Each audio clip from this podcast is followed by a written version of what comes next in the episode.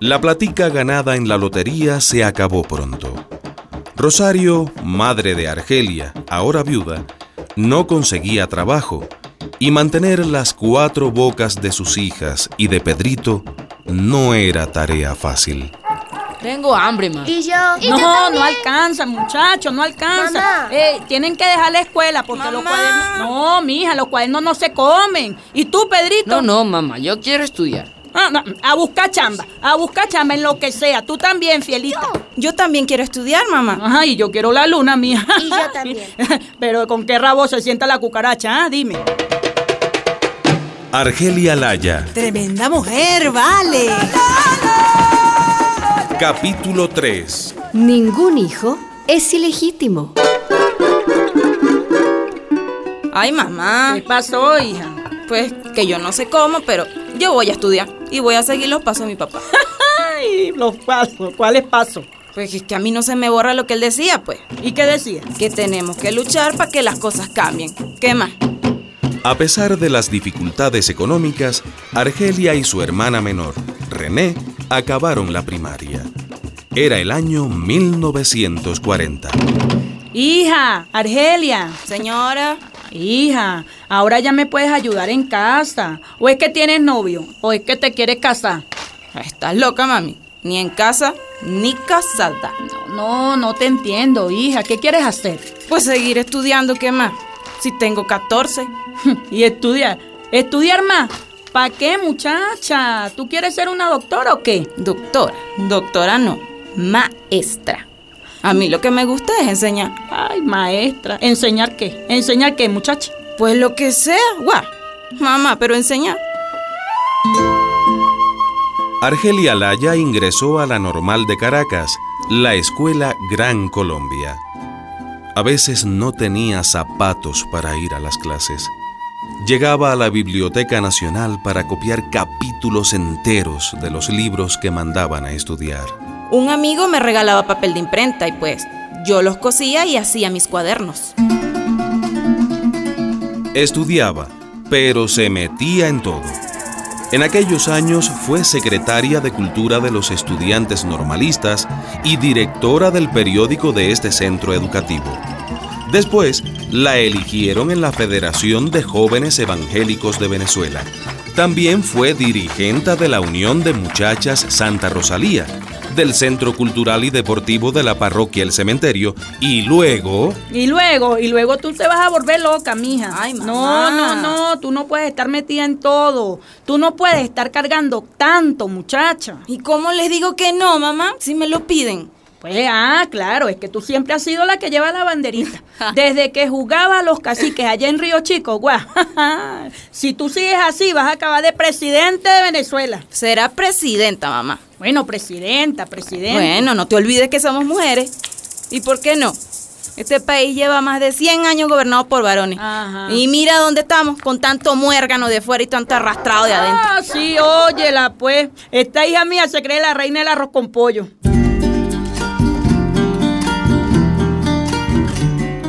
En 1945, Argelia Laya se graduó en la normal Gran Colombia. Mami, mami, mira mi título, mami. A ver, a ver. Ya soy maestra. Maestra. Sí, nunca me rasparon. No, pero es que ¿y ¿por qué te iban a raspar? pues? Bueno, porque es que me metí en tantos bochinches que- y a pesar de eso saqué las mejores notas. No, mi amor, es que tú eres un cerebrito, muchacha. Argelia había cumplido los 19 años y quería ir a dar clases en Ciudad Guayana. No, no, no. Allá no se aceptan mujeres. ¿Y por qué? ¿Por qué no? Y en Santa Elena de Guairén tengo una amiga por allá que... No, no y no. Donde hay plazas es en el Zulia. Pues entonces, para allá mismo es.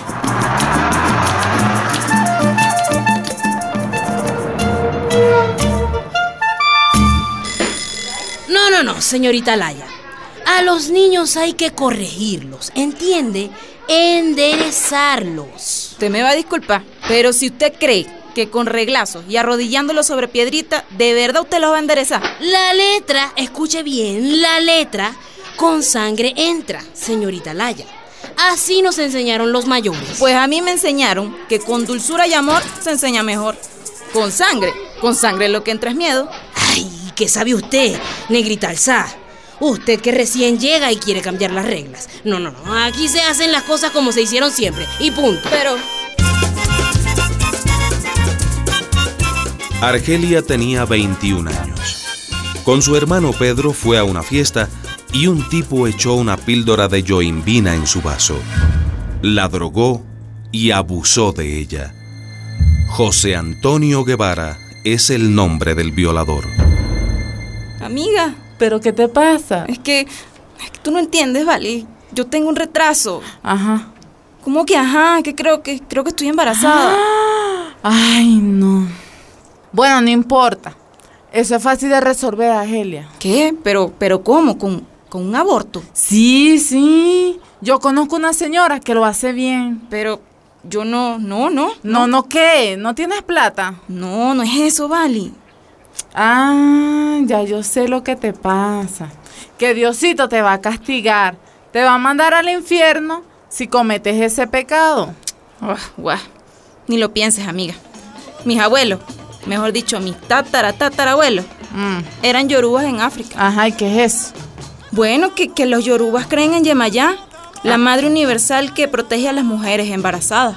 ¿Y qué me cuentas con eso, Argelia? Ay, que Yemayá protege a las que paren y protege a las que abortan. Eso dices tú. Claro, chica, ella comprende a las mujeres, porque ella es mujer también, pues. Pues locura, dicen otra cosa, mami. Ah, que sabrán ellos. Ah, sí, tú sí. No, yo no creo en ninguno de esos cuentos. Ajá, ¿y entonces? Bueno, que yo voy a seguir adelante. Ya lo decidí. Y ¿Qué no me estés decidiste? preguntando por qué. Bueno, amiga, cuenta conmigo para las verdes y para las maduras. Gracias, Ale. Pues te advierto algo, que vas a perder el trabajo, ¿Pero por qué? porque las maestras no pueden ser madres solteras. Una amiga mía hasta se mató, porque había salido preñada y no se había casado. ¿Qué?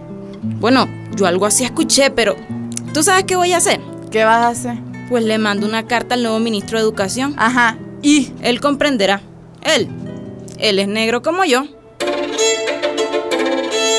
Como ya estaba aprobada la Constitución del 47 y Argelia conocía bien el texto porque había participado en las discusiones, le mandó una carta al doctor Prieto Figueroa, ministro de Educación, recientemente designado por el presidente Rómulo Gallegos. En su carta apelaba al derecho constitucional de protección a la maternidad independientemente del Estado civil. El ministro Prieto puede decir lo que él quiera, pero Pero señor supervisor. no le vamos a abrir expediente, maestra Laya. Pero... ¿Pero qué? pero tenemos que sancionarla por unos meses. ¿Qué? ¿Y por qué motivo si puede saberse? Por inmoral. ¿Inmoral yo? ¿O inmoral el canalla que me violó? En todo caso, usted va a traer al mundo un hijo ilegítimo. ¿Qué? Usted me va a disculpar, señor supervisor, pero todos los hijos son legítimos. Ajá. Claro, los ilegítimos serán los machos que preñan, esos, los que abandonan y violan, Lo que faltaba, pues. los que acosan a las mujeres. No me diga.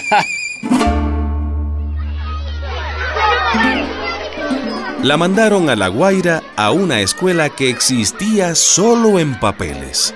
Argelia, ayudada por los vecinos, levantó un aula donde daba clases a las niñas y los niños del lugar.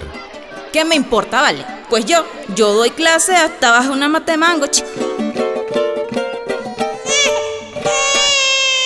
Dio a luz y le puso a su hijo el mismo nombre de su papá y el de su hermano, Pedro.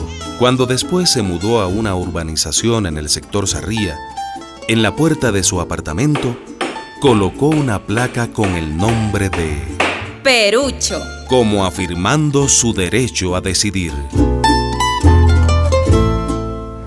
pero definitivamente yo me decidí a participar de manera directa en la organización y la promoción de la mujer por sus derechos a partir de que fui víctima de, la- de una violación, que fue lo que me pudo comprobar hasta dónde puede llegar la discriminación y el menosprecio hacia la mujer en una sociedad.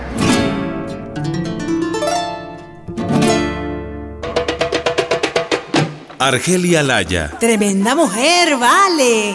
Una producción de la Fundación Rosa Luxemburg y radialistas apasionadas y apasionados, con la participación de migrantes venezolanas y venezolanos.